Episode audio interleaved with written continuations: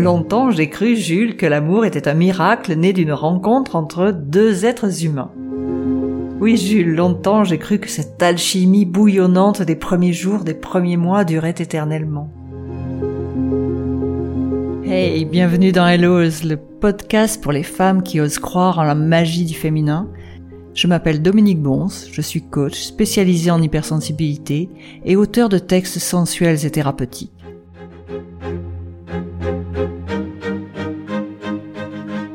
Je suis ravie de te retrouver pour le septième épisode de ce podcast. Aujourd'hui c'est la lettre G, G comme euh, Garden of Love. Alors oui, on va parler d'amour. Le titre est en anglais parce que fut un temps j'adorais une chanson de Winston McAnuff. Je te conseille de l'écouter.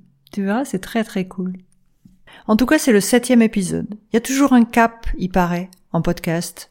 Souvent on s'arrête au septième, souvent on a des doutes, et ça a été le cas pour moi. 7, c'est aussi un chiffre important en amour. Vous avez certainement entendu parler du cap des 7 ans dans un couple. Souvent, au bout de 7 ans, il y a un problème, une déchirure, une séparation. Et tout ça pourquoi? Parce qu'on n'a pas réussi à cultiver l'amour.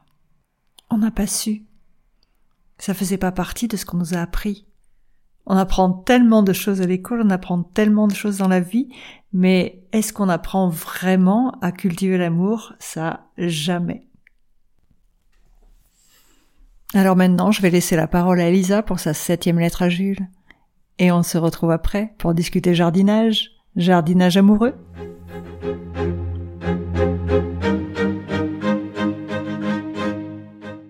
Au le 17 novembre 2022. Jules. La lettre G. Une simple lettre et mon esprit frétille. C'est avec une gourmandise non dissimulée que j'écrirai bien sur ce fameux point G, cette zone érogène dont la stimulation déclenche un orgasme d'une intensité à la limite de l'expérience mystique. Ce ne sont ni l'envie ni le manque d'imagination qui m'arrêtent, bien au contraire, mais juste une envie d'un moment de délicatesse avec toi avant de me lâcher lors de la prochaine lettre H.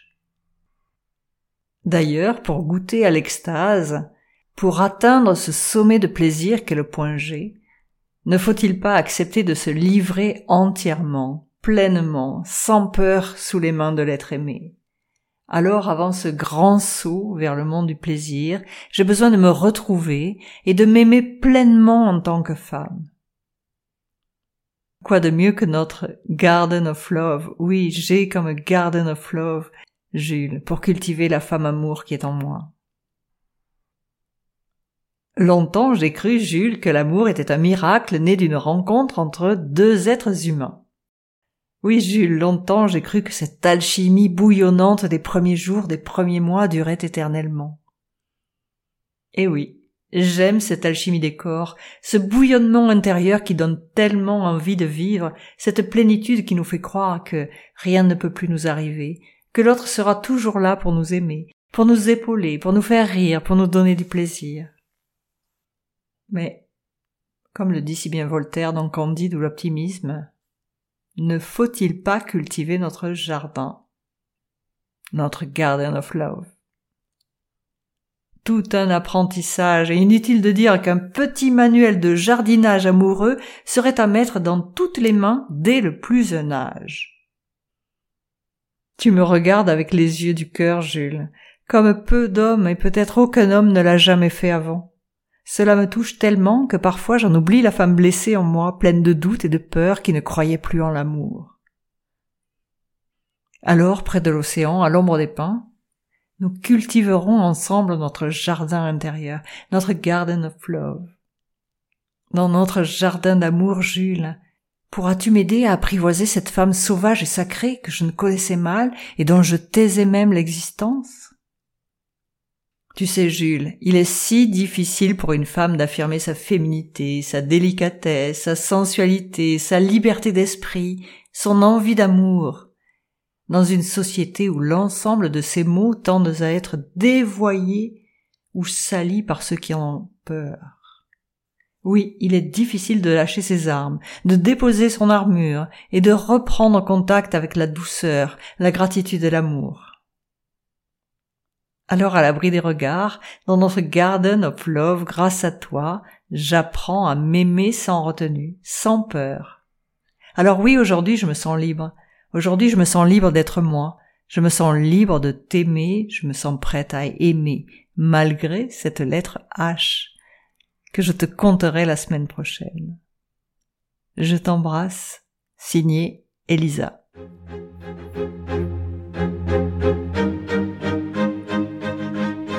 Alors oui, rester amoureux, c'est pas toujours très facile. D'ailleurs, c'est à nous de créer l'amour, c'est à nous de le cultiver. C'est pour ça d'ailleurs que le titre de cet épisode est Garden of Love, comment jardiner l'amour. J'aime bien le concept de jardiner, comme ça on comprend mieux que ça ne se fait pas tout seul. Perso, niveau jardinage, j'ai pas trop la main verte. Ça vous dit quelque chose? Vous avez déjà cultivé un petit bout de jardin? Vous avez déjà eu des plantes qui tournaient de l'œil dans votre séjour sans que vous compreniez pourquoi, alors que chez le voisin ça marchait super bien? Ou alors vos légumes qui semblaient si prometteurs se sont retrouvés bouffés par les insectes, les escargots et les limaces. Eh bien, en amour, c'est pareil. On parle de jardinage et on parlera aussi d'escargots et de limaces et de gastéropodes. Et oui, oui, tout ça c'est à la fin de l'épisode.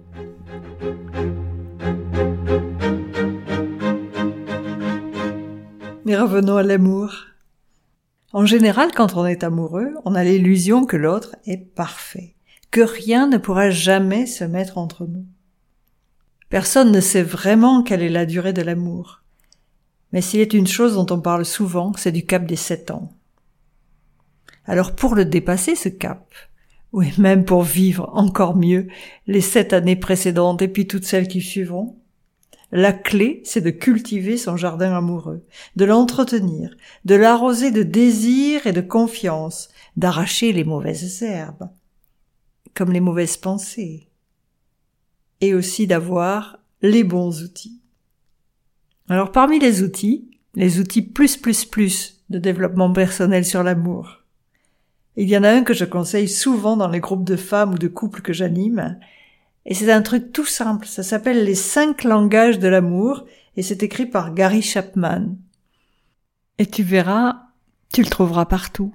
Il y a marqué best-seller, c'est américain, t'as pas du tout envie de l'acheter. Et pourtant, c'est très très sympa. On devrait tous l'avoir comme livre de chevet ou comme manuel avant de démarrer notre première relation amoureuse.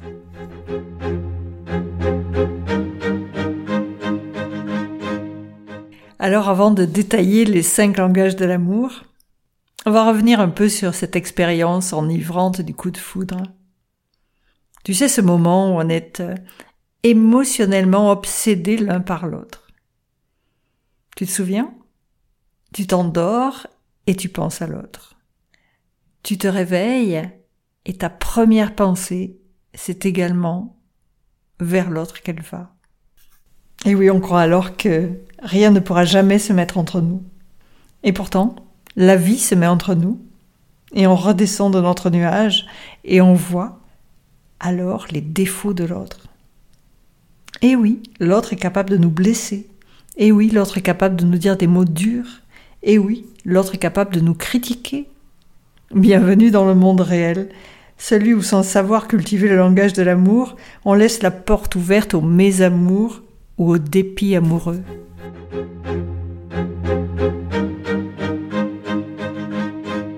Alors, il y a cinq façons dont les gens parlent et comprennent l'amour bien au-delà des simples mots je t'aime, que certains d'ailleurs ne diront jamais, tellement ils leur font peur, ou d'autres diront trop, tant ils ont besoin d'être rassurés en retour.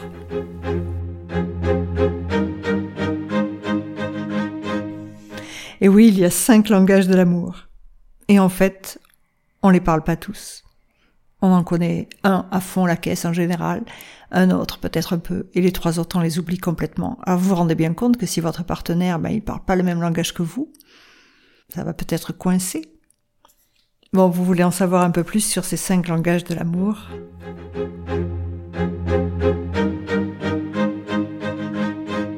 Le premier, ce sont les paroles valorisantes. Vous savez, les compliments, les encouragements, les paroles aimables, le deuxième langage de l'amour, ce sont les moments de qualité. Vous savez, s'asseoir sur le canapé, et passer 20 minutes les yeux dans les yeux en train de discuter. Vraiment, profondément.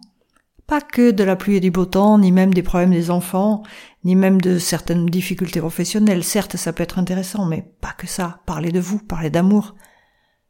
Le troisième langage de l'amour, ce sont les cadeaux. Le fait d'offrir un cadeau.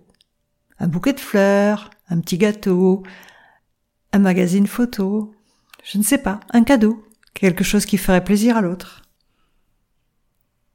Le quatrième, ce sont les services rendus. Souvent on oublie ça parce que ça paraît tellement évident qu'on vous fasse la vaisselle, qu'on vous passe un coup de balai, qu'on aille nettoyer les roues de votre voiture. Et puis le cinquième langage, c'est le toucher physique. On ne parle pas là que de toucher sexuel, non, non, je... c'est pas que ça. D'ailleurs, parfois, quand c'est limité au toucher sexuel, c'est pas du tout compris. Le toucher physique, c'est quand finalement on a besoin de poser la main sur l'épaule de l'autre. Euh, on lui prend la main quand on se promène. Voilà, on a vraiment besoin de contact.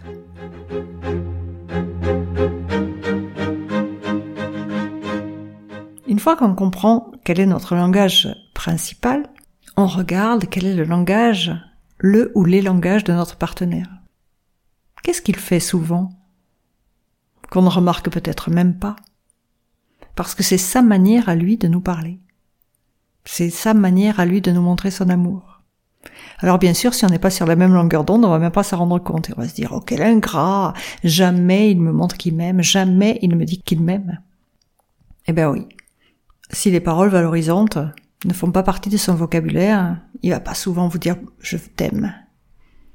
Par contre, il va aller faire les courses pour vous. Il va vous passer l'aspirateur pour que vous soyez pas fatigué. Il va faire plein de petits trucs. Et finalement, vous n'aurez jamais compris que c'est sa manière à lui de vous dire je t'aime si vous ne lisez pas ce petit bouquin ou si vous n'écoutez pas mon podcast.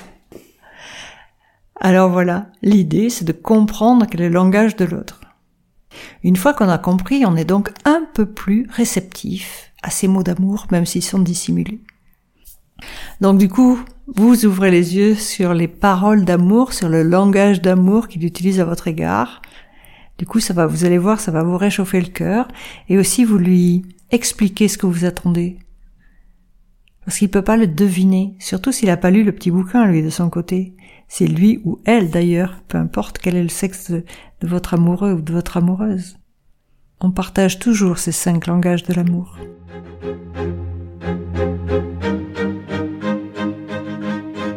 Je ne sais pas si ça vous est arrivé un jour, mais bien sûr on se projette toujours sur un Jules virtuel, un Jules qui n'aurait aucun défaut et qui répondrait à toutes nos attentes. Et puis finalement un homme rentre dans notre vie et il n'a pas du tout le langage de l'amour qu'on a l'habitude de parler. Alors on dit toujours Mars et Vénus, mais c'est pas une notion de Mars et Vénus, parce que ça pourrait être pareil avec une femme, et deux Vénus ensemble auraient les mêmes difficultés relationnelles.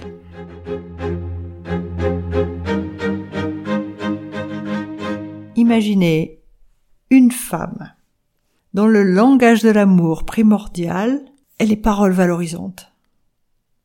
Elle a besoin de mots. Les mots sont importants. Elle a besoin qu'on lui parle, on a besoin qu'on la complimente. Elle a besoin qu'on lui écrive un petit mot d'amour sur le frigo. Elle a besoin qu'on lui dise des mots d'amour, qu'on la valorise. Et de l'autre côté, vous l'imaginez en couple, avec un homme dont le langage de l'amour ce sont les services rendus. Si elle n'a pas compris que l'aider dans ses tâches quotidiennes est un langage d'amour, alors elle va désespérément attendre le petit mot ou la petite phrase. Et ça va être compliqué.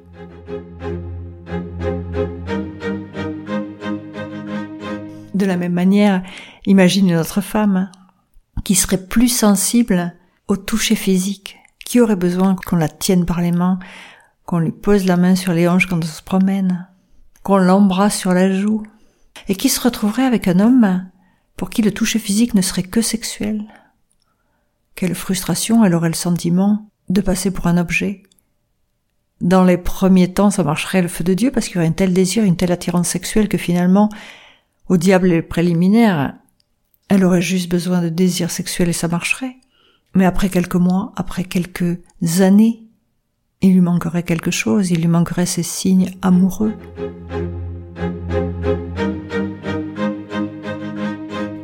Alors voilà, les cinq langages amoureux, tu en sais un peu plus. Tout ça pour avoir la main verte, ou plutôt la main amoureuse en fait. Puis vous vous souvenez, au démarrage de l'épisode, on avait parlé des gastéropodes.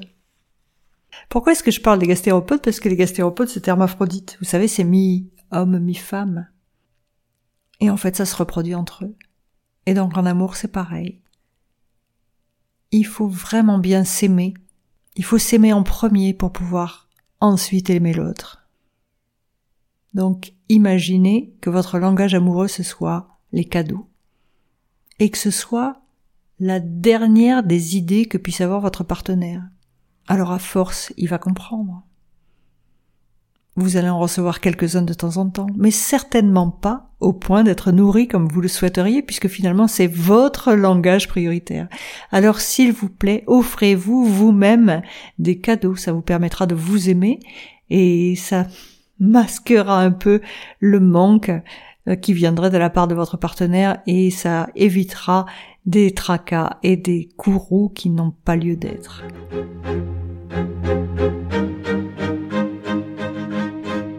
Voilà, ainsi s'achève cet épisode sur le jardinage amoureux, avec, en résumé, deux petits conseils. Premier conseil, courez acheter le livre des cinq langages de l'amour et mettez-le en pratique. Ça va vraiment changer votre vie.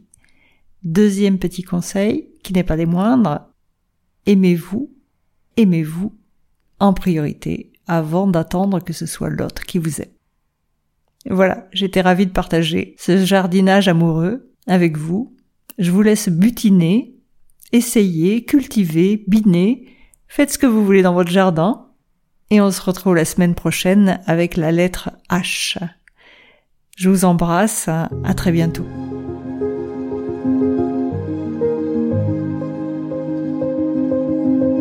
Pour me soutenir et pour faire en sorte que ce podcast soit un peu connu, qu'il puisse faire un, beau voyage au milieu de toutes ces femmes qui en ont besoin, ce serait super sympa si vous vous abonniez au podcast et que vous laissiez un avis 5 étoiles sur la plateforme de votre choix.